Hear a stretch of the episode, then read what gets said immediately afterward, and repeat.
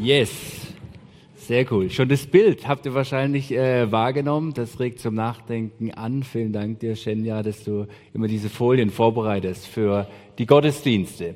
Heute geht es um den Umgang mit Geld.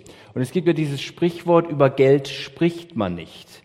Wir machen es heute Abend trotzdem und vor allem deswegen, weil die Bibel ja auch viel darüber spricht. Es zieht sich durch das ganze Alte Testament und das Neue Testament und auch Jesus spricht sehr viel über den Umgang mit Geld. Wenn du die Evangelien liest, dann wirst du feststellen, dass so im Schnitt in jedem achten Vers es um das Thema von Geld geht und wie wir damit umgehen dürfen.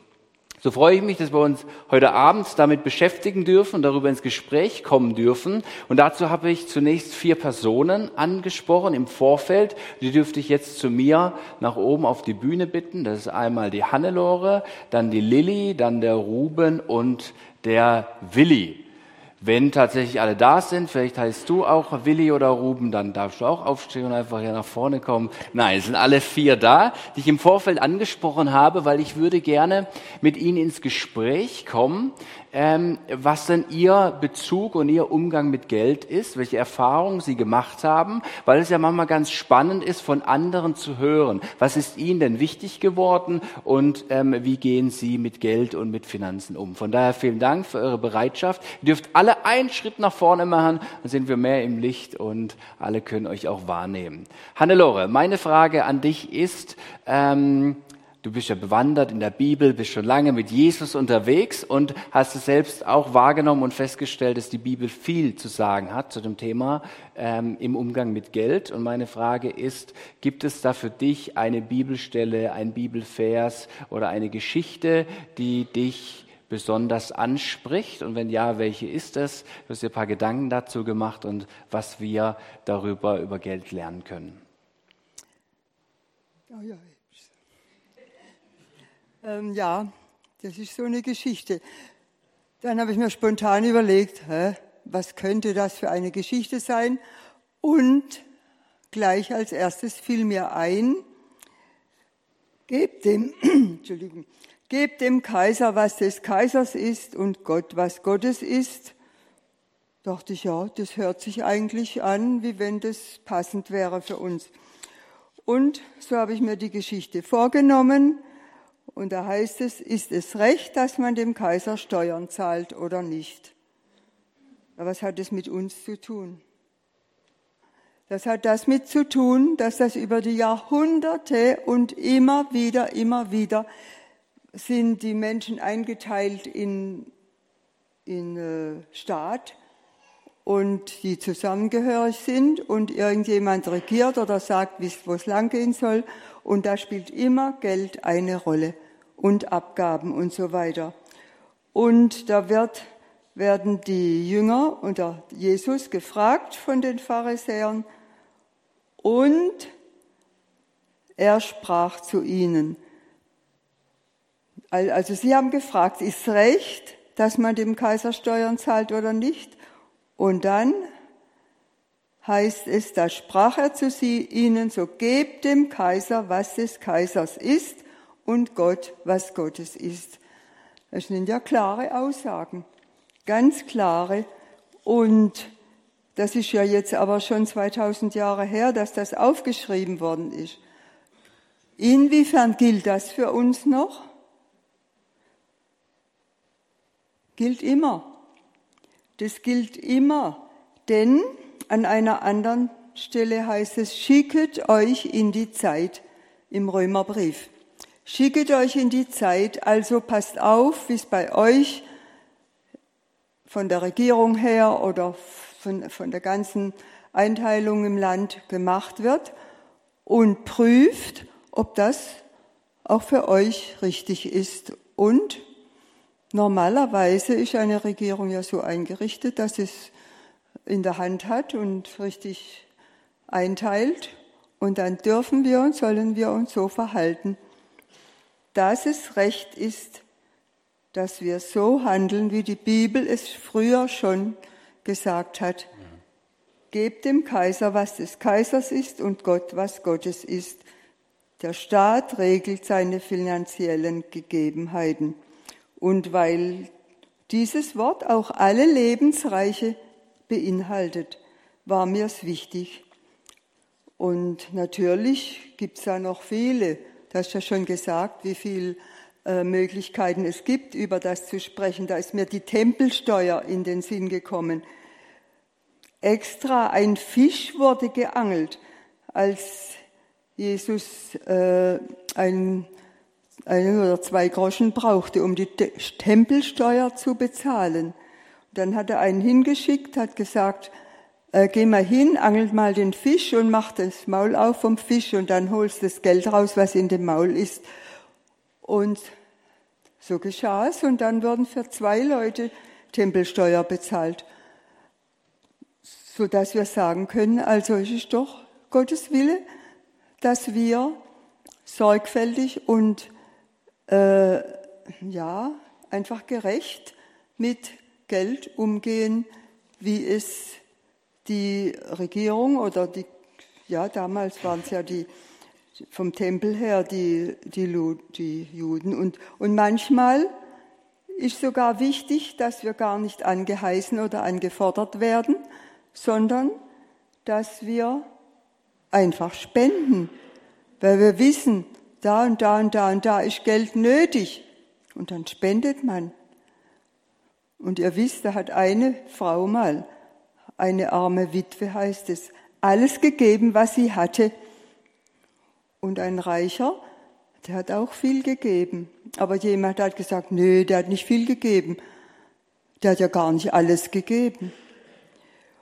Und so können wir aus dem Wort Gottes wirklich viel hören und erfahren, was wichtig ist. Aber ehrlich muss man umgehen mit dem Geld. Also das sagt die Bibel ganz, ganz speziell. Und wir kennen diese zwei Leute, von denen geschrieben wird, dass sie nicht ehrlich mit dem Geld umgegangen sind.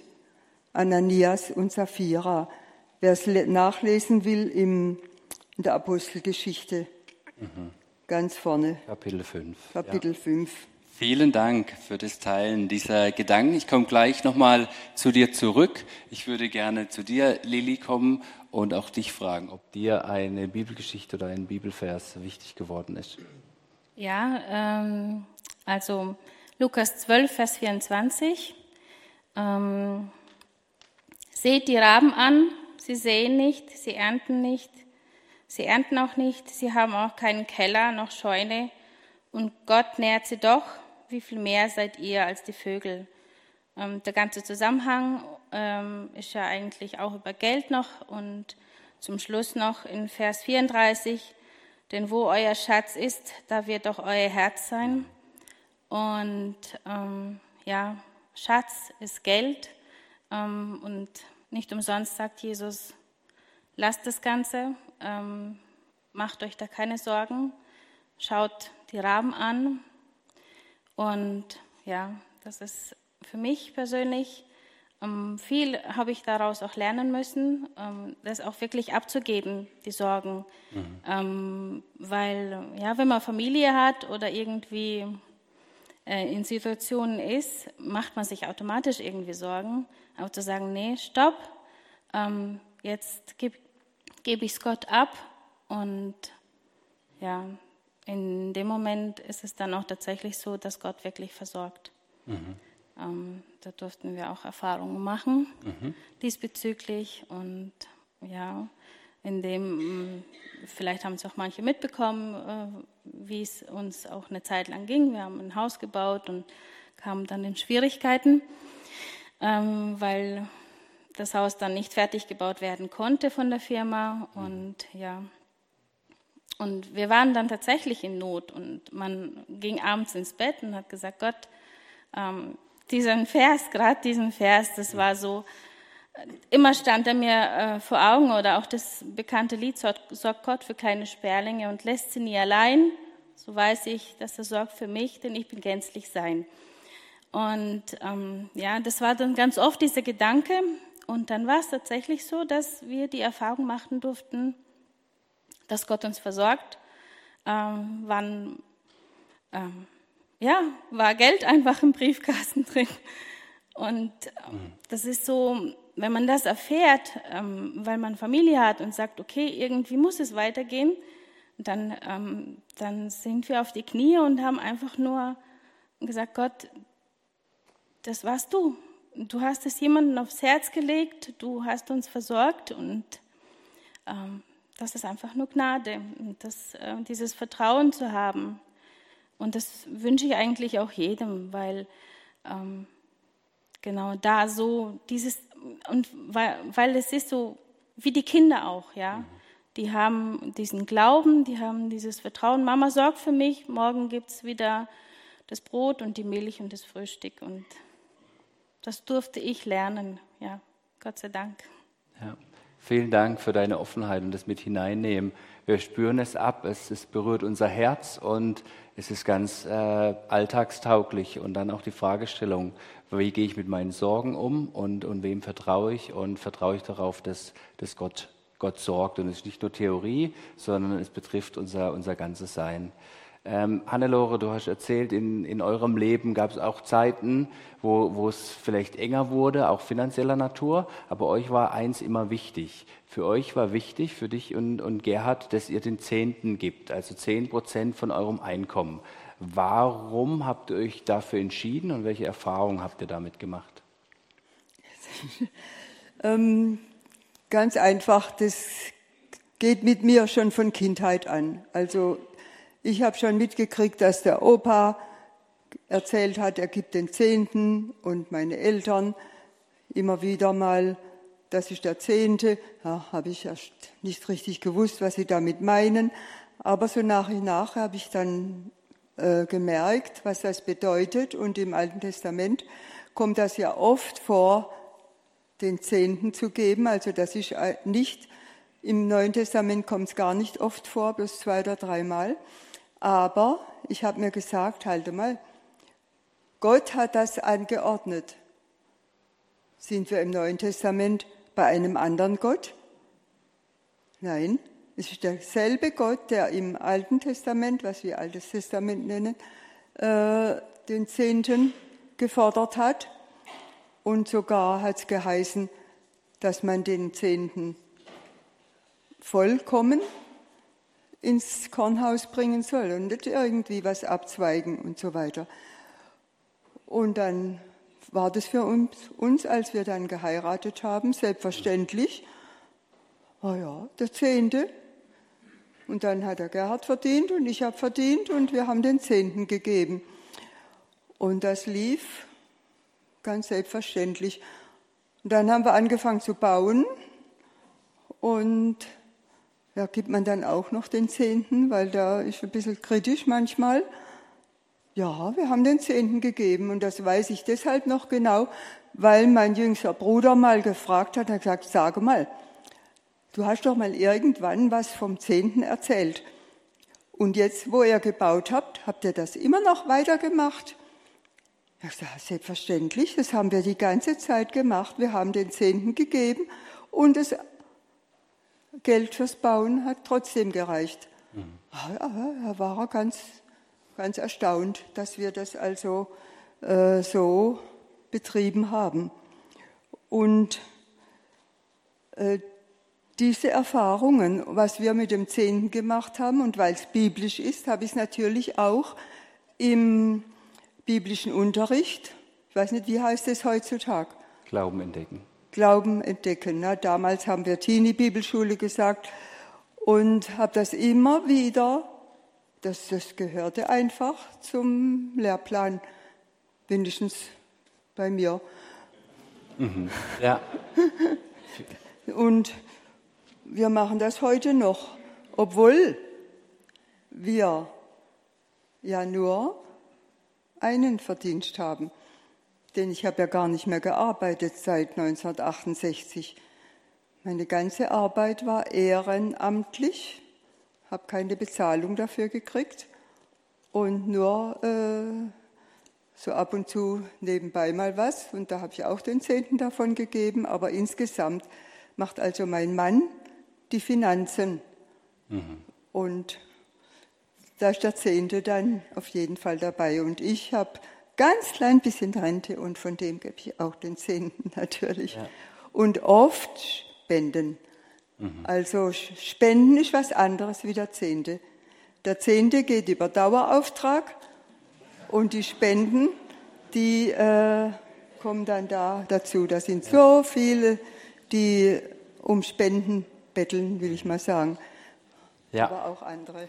Vielen Dank, die Hannelore. Ihr merkt, ihr Herz ist voll, aber auch ihre Handlungen sind auf einer Grundlage getroffen, weil sie sich mit dem Wort Gottes auseinandergesetzt hat und sie gemeinsam mit Gerhard aufgrund dessen Entscheidungen getroffen hat und sie gerade mitgeteilt hat, wie das für sie zum Segen wurde, auch in dieser Treue den Zehnten zu geben.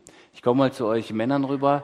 Äh, Ruben, wenn du das hörst, du bist in einer ganz anderen Lebenssituation, ähm, deutlich jünger wie, wie Hannelore. Und ähm, wie es dir damit, wenn, wenn du vom Zehnten hörst? Hast du dazu einen Bezug oder sagst du, was soll das überhaupt? Oder wie gehst du damit um? Ja, auf jeden Fall ein Bezug. Ähm, ich würde auch sagen, dass, es, dass wir so, also mein Bruder und ich, so aufgewachsen sind und das schon auch daheim so miterlebt haben und darüber geredet wurde.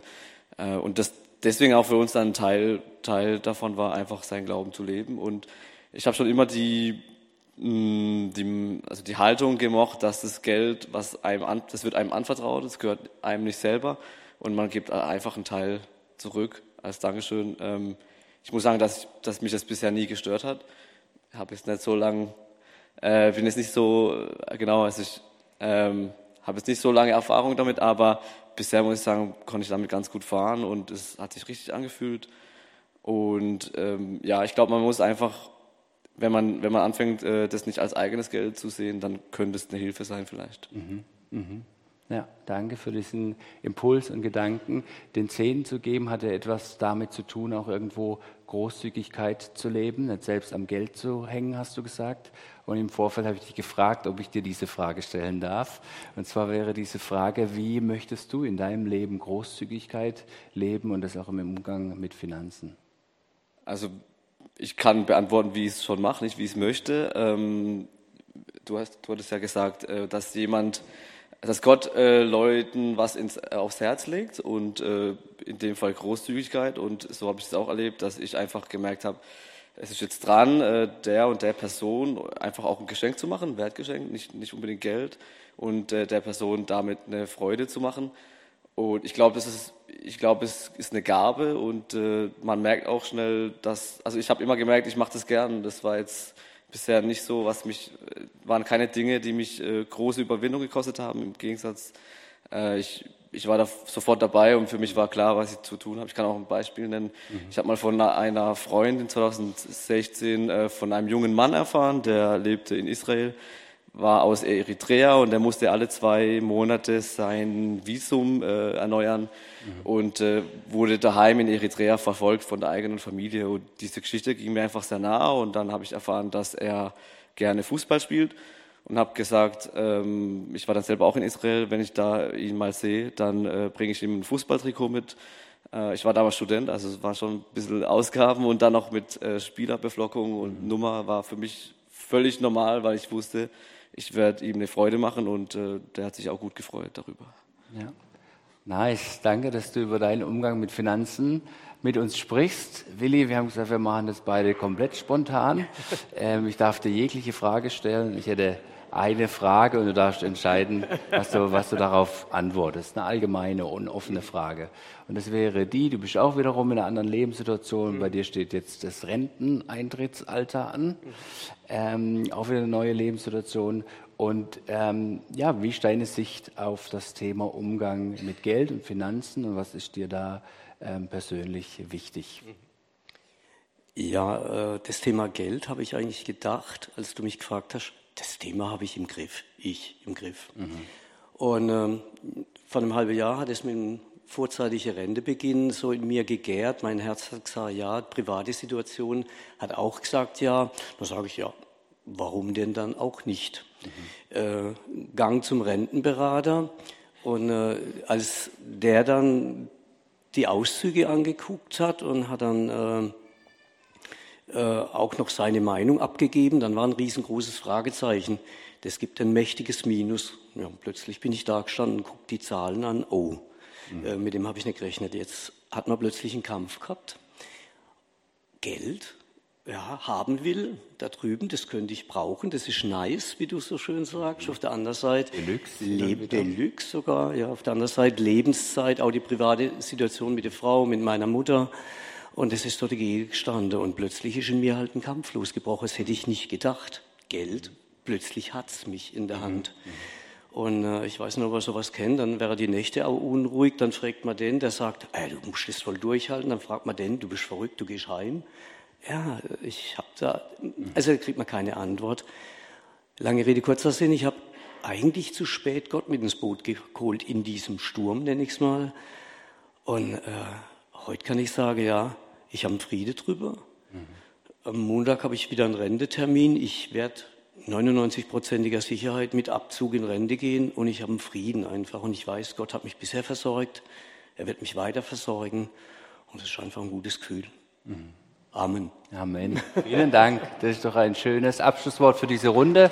Vielen Dank für eure Offenheit und das Teilen, wie ihr mit Geld umgeht.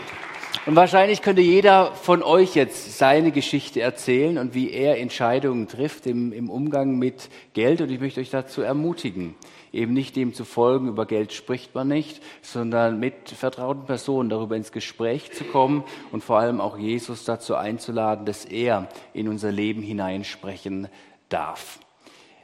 Was wir gerade gehört haben, das soll deutlich machen, dass jeder Einzelne von uns in Bezug zum Thema Geld steht. Jeder trifft in seinem Leben Entscheidungen, ob bewusst oder unbewusst. Wir alle haben einen Bezug zum Geld. Es durchzieht unseren ganzen Alltag, unser ganzes Leben. Und meine Einladung heute Abend ist, dass wir uns Gedanken machen, ob meine persönlichen Entscheidungen, die ich treffe im Umgang mit Geld, auf der Basis, auf der Grundlage des biblischen Zeugnisses stehen oder nicht. Ich denke, dass die Bibel uns hier einen Horizont darstellt, in dem wir unterwegs sein, im, um, unterwegs sein dürfen im Umgang mit Geld. Das heißt, es gibt kein richtig und falsch, sondern es geht darum, dass ich mich mit meinen persönlichen, mit meinen eigenen Finanzen auseinandersetze, den Heiligen Geist einlade und ihn frage, was sind denn deine Gedanken? Was bedeutet es denn, gesund mit meinen Finanzen umzugehen? Und dann ehrlich zu fragen und ehrlich zu sich selbst zu sein, es wurde vorher auch schon angesprochen, und zu sagen, okay, ähm, entspricht es dem, wie du dir Umgang mit Geld vorgestellt hast? Bin ich hier auf der Basis des biblischen Zeugnisses? Wie siehst du das, Jesus? Aber diese Entscheidung, die triffst du alleine. Das heißt, es ist die Einladung, dass wenn du dich für eine Art und Weise entschieden hast, wie du mit deinem Geld umgehst, wenn du dich entscheidest, den Zehnten zu zahlen oder wenn du dich entscheidest, jemand etwas großzügig zu spenden oder wenn du dich entscheidest, dich in, in Versicherung zu investieren oder wie auch immer, dass du daraus keine Gesetzmäßigkeit machst, sondern wir wollen schauen, ähm, auf, auf, auf unsere Motive und warum wir handeln, wie wir handeln und was die Bibel dazu zu sagen hat. Wenn wir uns mit dem Thema Geld auseinandersetzen, dann werden wir feststellen, dass sich zwei Stränge durch die Bibel durchziehen. Und ich habe die mal genannt. Auf der einen Seite ist es die helle Seite oder man könnte auch sagen die sanfte Seite, wenn man sich mit dem Thema Geld und Finanzen und Besitz und Reichtum auseinandersetzt. Und auf der anderen Seite ist das so die dunkle Seite, also so die, die harte Seite. Was meine ich damit? Die helle Seite ist die des uns Gott vorgestellt wird, und so haben wir es vorher schon gesungen, dass er ein Gott der Güte ist. Ein Gott des Reichtums. Man muss sich nur mal die Natur anschauen. Man, man, man, man nimmt diese Vielfalt wahr, diese, diese verschwenderische Güte Gottes. Und er liebt es, uns Gutes zu tun. Er liebt es, uns in Güte zu begegnen. Er liebt es, uns zu segnen. Und dieser Segen, der kann sich auch in materiellem Segen niederschlagen. Und Reichtum zieht sich durch die Bibel durch und ist per se nichts Schlechtes, sondern vielmehr sieht die Bibel, das Wort Gottes darin eine Chance, diesen Reichtum, das, was ich selbst empfangen habe, das, was ich besitze, mit dem etwas Gutes zu tun. großzügig zu sein, andere zu unterstützen, anderen etwas zu geben. Und deshalb spricht die Bibel auch ganz viel über die Kraft des Gebens weil das ein Segen für dich persönlich ist und ein Segen für dein Umfeld. Das ist so diese helle Seite, die sich durch die Bibel durchzieht. Wir entdecken viele Geschichten, viele Bibelstellen, die, die, die, das, die das würdigen und, und, und wertschätzen und sagen, Gott ist ein Gott der Güte und erfreue dich an dem, was er dir in deinem Leben zur Verfügung stellt. Und auf der anderen Seite ist da diese, diese harte Seite, wo wir vielleicht bei der einen oder anderen Aussage innerlich zusammenzucken oder wo uns irgendwie etwas im Hals stecken bleibt. Da sind so Aussagen, wie das Jesus zum Beispiel sagt, ein Reicher hat es schwer, in Reich Gottes zu kommen. Es ist viel leichter, dass ein Kamel durchs Nadelöhr durchgeht, als dass ein Reicher ins Himmelreich kommt. Er sagt, passt auf, das Geld kann auch in dir Macht gewinnen. Es kann Besitz ergreifen von dir.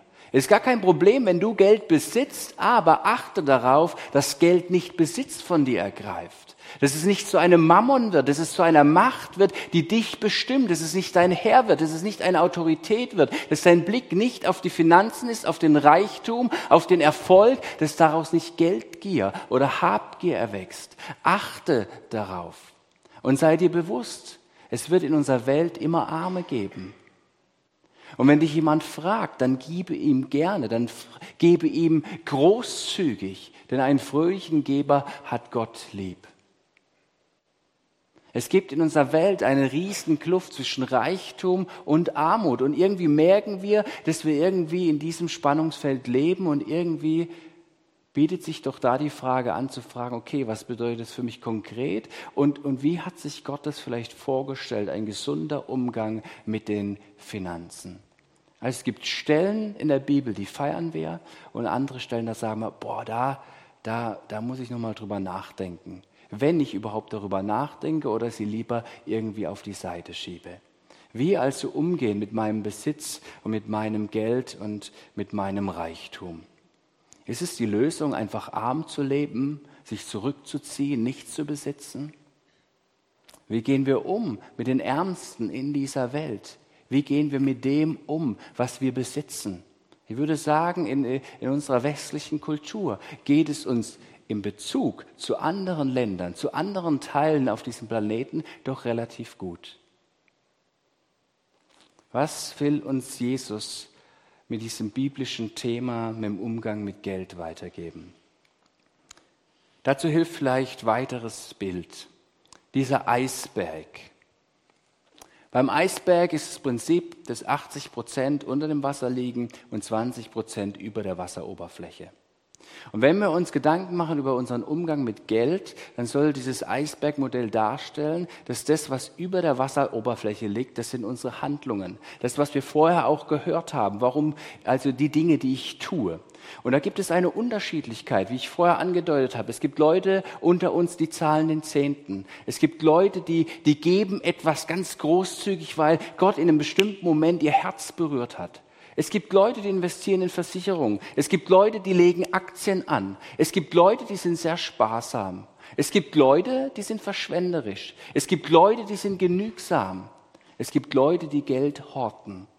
Ganz unterschiedlich kann mit Geld umgegangen werden. Das, was die Bibel tut, ist, sie sagt, lasst uns mal darauf schauen, was unter der Wasseroberfläche ist. Lasst uns mal euer Herz anschauen. Warum handelt ihr so, wie ihr handelt? Auch in der Bibel wird, werden unterschiedliche Szenarien dargestellt, unterschiedliche Geschichten, wie Leute mit Geld umgegangen sind. Zum Beispiel in der Jerusalemer Urgemeinde, wo, wo es heißt in Apostelgeschichte 2, Vers 42, dass ihnen alles gemeinsam war. Und sie verkauften ihre Äcker und sie brachten das Geld in die Gemeinde, um die Witwen und die Waisen und die Armen zu versorgen. Mir, krass, was war da los? Da muss doch irgendetwas dahinter stecken, warum das eine Person veranlasst, das zu tun. Und genau so dazu lädt Jesus ein, aufs Herz zu schauen, auf diese Motive, auf diese, auf diese Grundwerte, die uns hier im Umgang mit Geld bewegen dürfen. Und die möchte ich mit uns anschauen. Wie können wir gut mit Geld umgehen? Das Erste, und das ist hier auch schon angeklungen, das ist, was helfen könnte, so hat es Ruben ähm, formuliert, dass wir in erster Linie, wir alle, wie wir hier sitzen, wir sind Empfangende. Wir sind Empfangende. Wir müssen verstehen, dass wir nackt auf diese Welt kommen und auch nackt wieder diese Welt verlassen werden. Und dazwischen, ja, da findet unser Leben statt. In allem Reichtum, in aller Schönheit, in aller Vielfalt. Aber wir sind in allererster Linie sind wir Empfangende. Empfangende von der Güte Gottes. Und das, was du besitzt, auch das, was du selbst erwirtschaftet hast, darauf kannst du dir nichts einbilden. Denn im Großen und Ganzen, im, im, im tiefsten Inneren baut es alles auf auf der Gnade Gottes und seiner Güte. Und wer sagt dir, dass du morgen noch reich bist, dass du morgen noch etwas besitzt? Es kann alles sofort wieder weg sein. Du kannst dir nichts darauf einbilden. Natürlich übernimmst du Verantwortung für dein Leben. Und Gott gibt dir die Fähigkeit dazu, verantwortungsvoll mit, mit dem Besitz, den er dir anvertraut hat, umzugehen. Mit deinen Talenten zu wuchern, sich, sich dafür einzusetzen, mit deinen Talenten zu wuchern und sie einzusetzen zur Ehre Gottes. Aber im Grund genommen sind wir alle Empfangende. Und auf allem, was du und was ich habe, könnten wir eigentlich einen Stempel draufdrücken.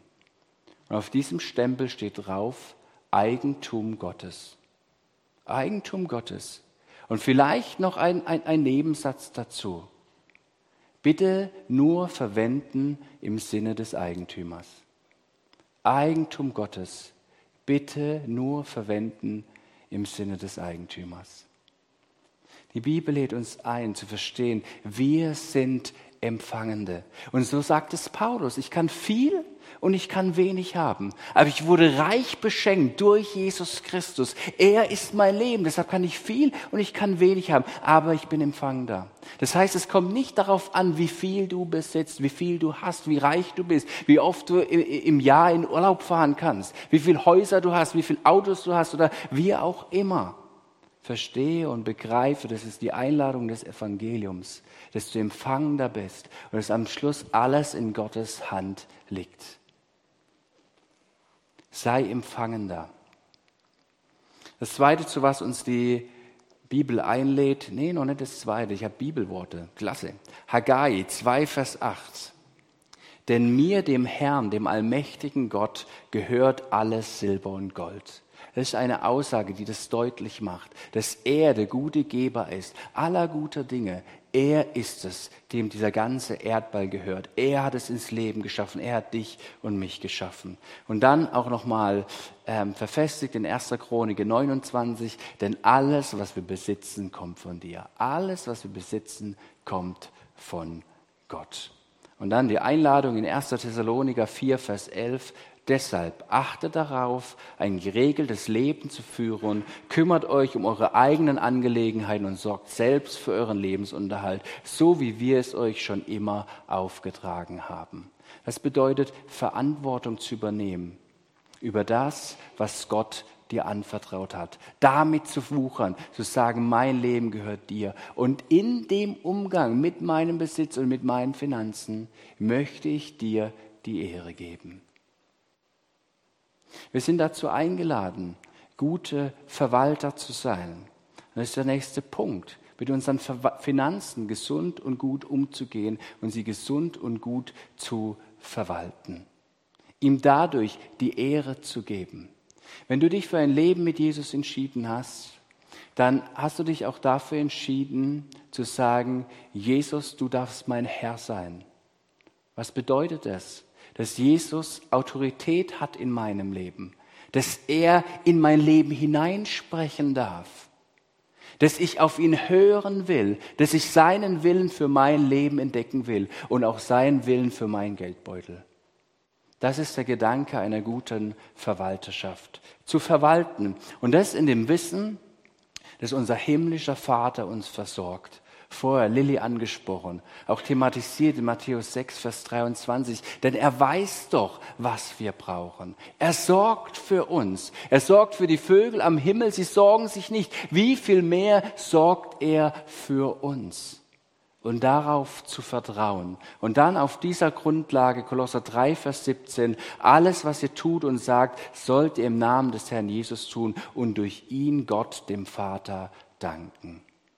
Gute Verwalterschaft, Verantwortung zu übernehmen für unsere Finanzen. Und dann gibt es im Bereich unserer Finanzen ja die unterschiedlichsten Bereiche. Und es tut mal gut, sich das anzuschauen. Ich weiß nicht, wie sehr du darin bewandert bist, ob du gut oder weniger gut mit deinem Geld umgehen kannst. Da gibt es Dinge, die sind wirkliche Grundbedürfnisse. Jetzt fängt es schon an, sich zu überlegen, ja, was sind eigentlich Grundbedürfnisse? Der eine definiert es ein bisschen enger, der andere ein bisschen weiter.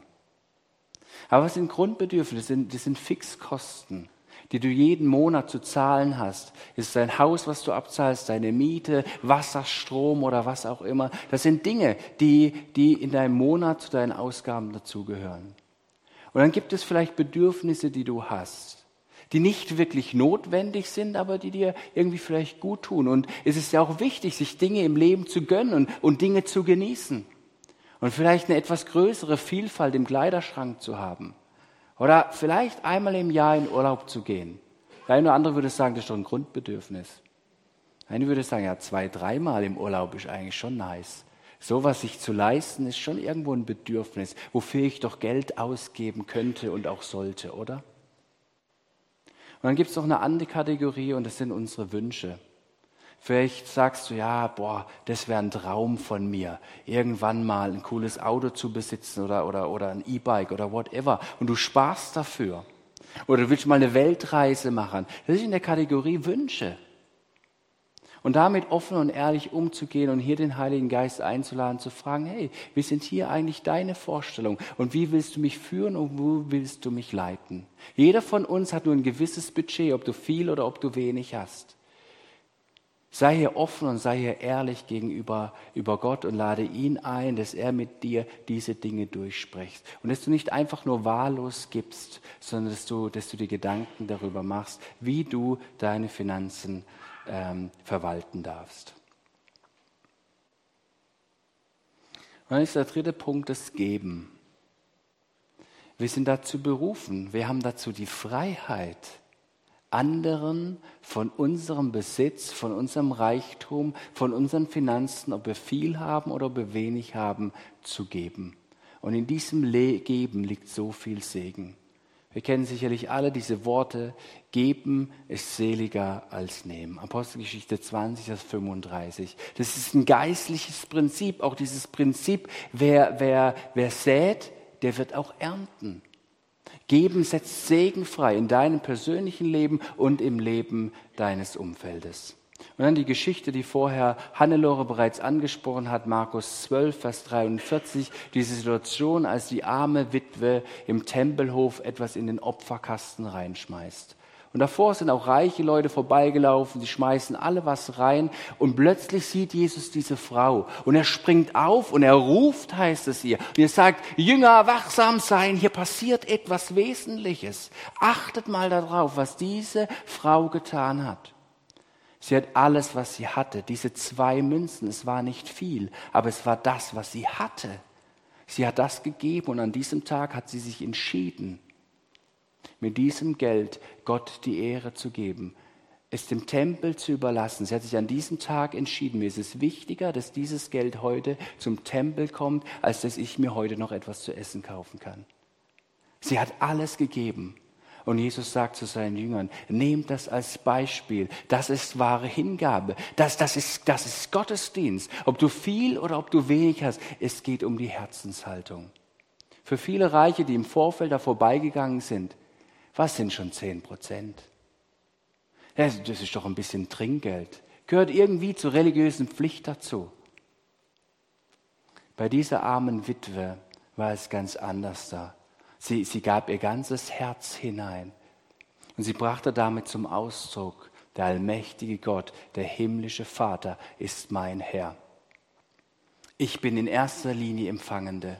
Ich möchte gut und gesund verwalten und ich möchte, ich möchte geben. Nun können wir uns noch die Frage stellen, warum ist denn guter Umgang mit Geld so wichtig? Und eigentlich ganz simpel, weil unser Handeln hat immer Konsequenzen, hat immer Auswirkungen, hat immer Folgen. Und auch so bei diesem Thema, auf positive Art und Weise und auf negative Art und Weise. Und warum ist es so? Weil wenn wir über Geld sprechen, dann sprechen wir immer auch über eine geistliche Dimension. Und die bringt Jesus auf den Punkt, wenn es heißt in Matthäus 6, Vers 24, niemand kann zwei Herren dienen. Entweder er wird den einen hassen und den anderen lieben, oder er wird an dem einen hängen und den anderen verachten. Ihr könnt nicht Gott dienen und dem Mammon. Das geht nicht zusammen.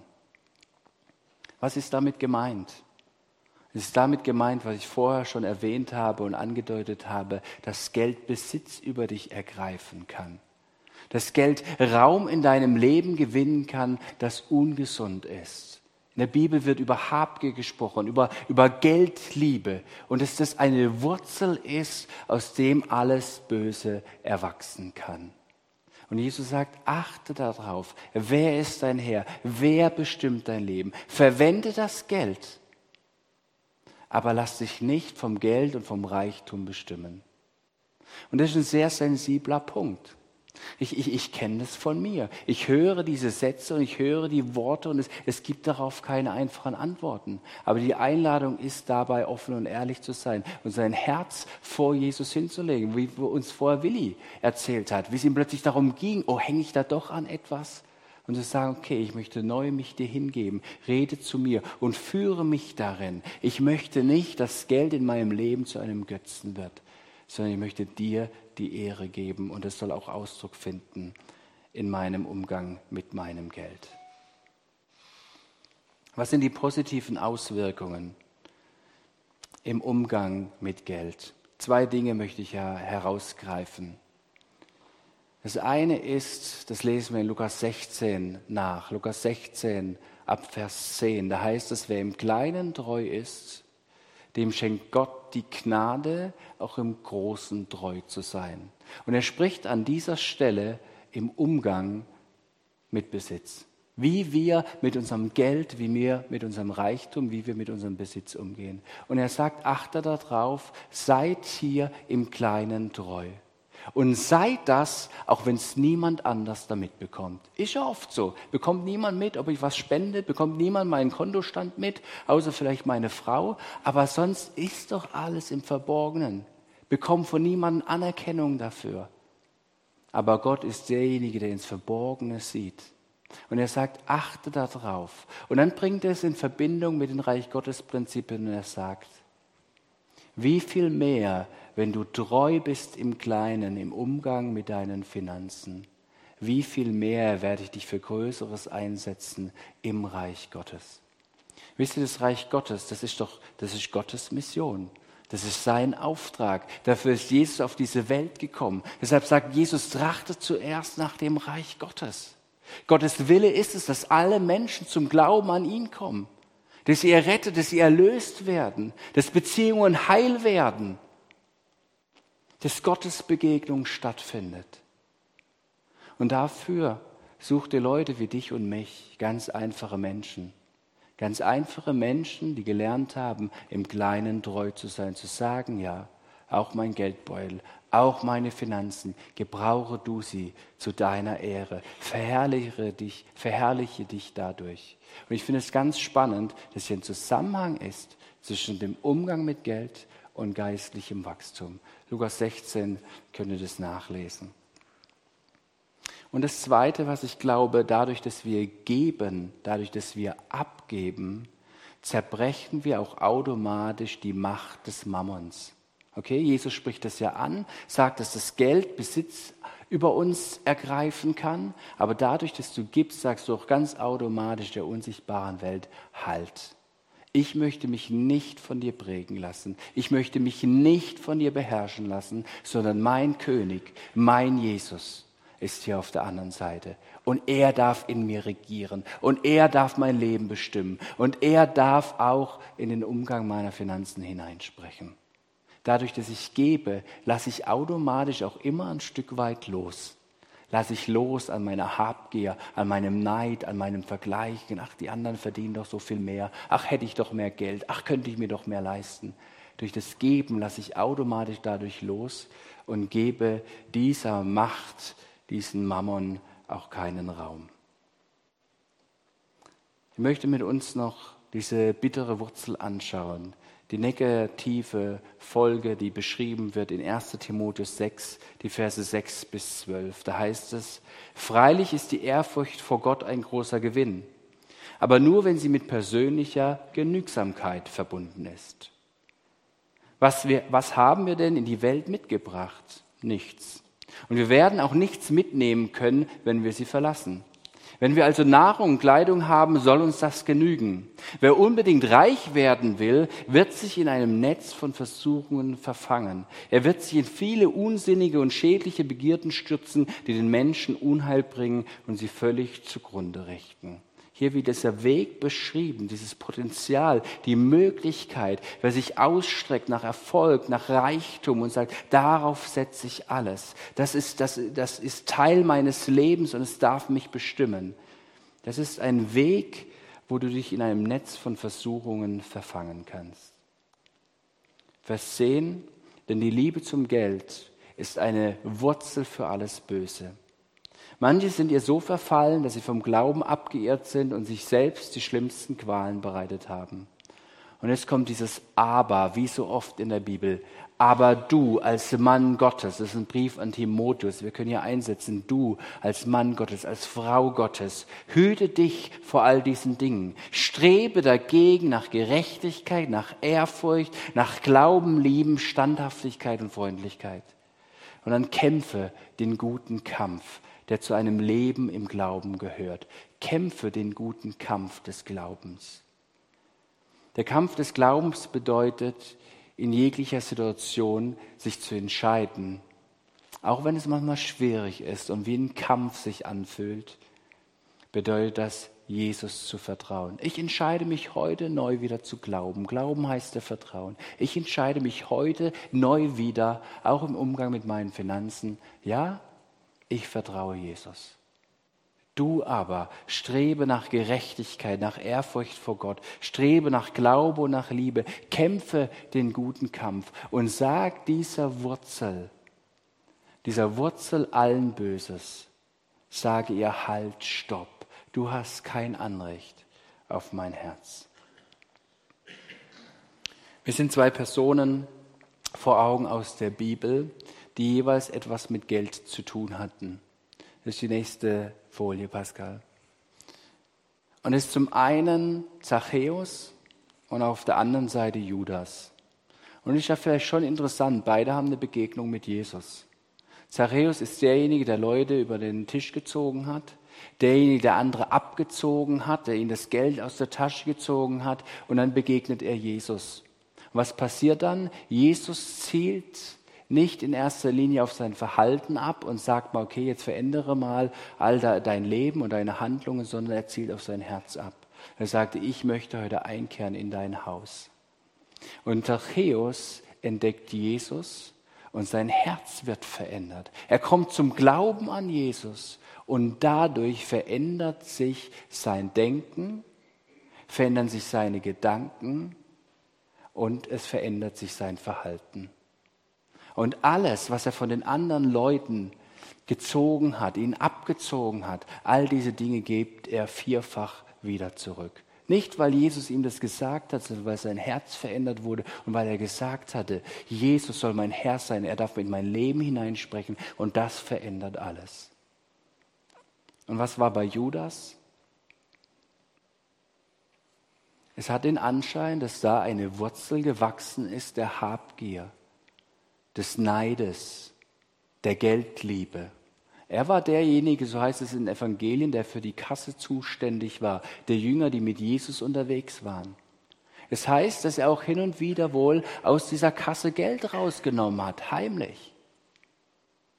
Es wird berichtet, als diese Frau mit ihrem teuren Salböl Jesus die Füße salbt, dass er sagt, hey, ist das nicht verschwenderisch? Ist es nicht verschwenderisch? Könnte man mit dem nicht viel mehr tun? Und es ist derjenige, der am Schluss Jesus verraten hat. Für Geld.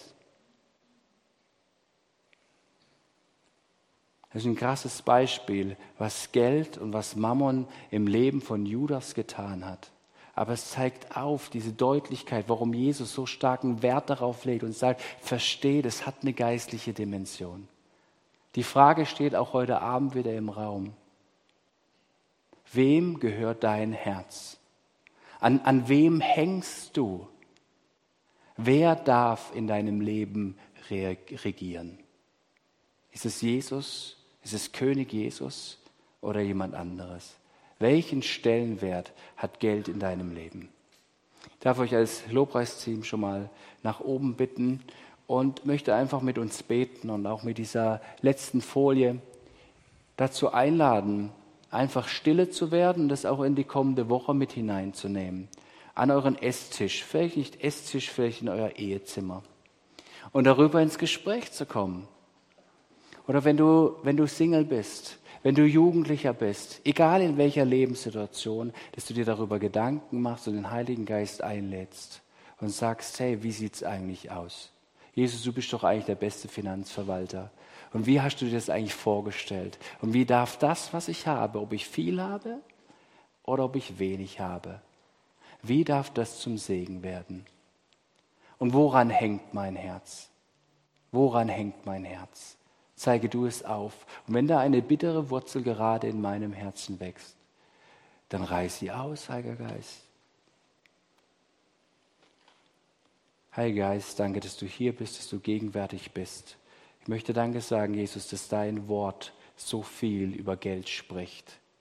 So möchte ich dir Danke sagen, dass du voller Güte bist.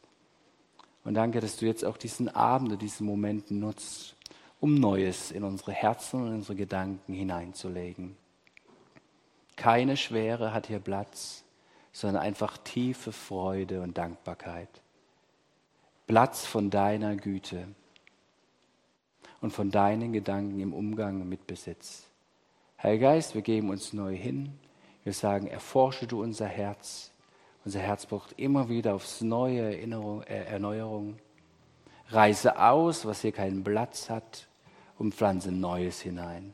Deine Gedanken und deine Wahrheit.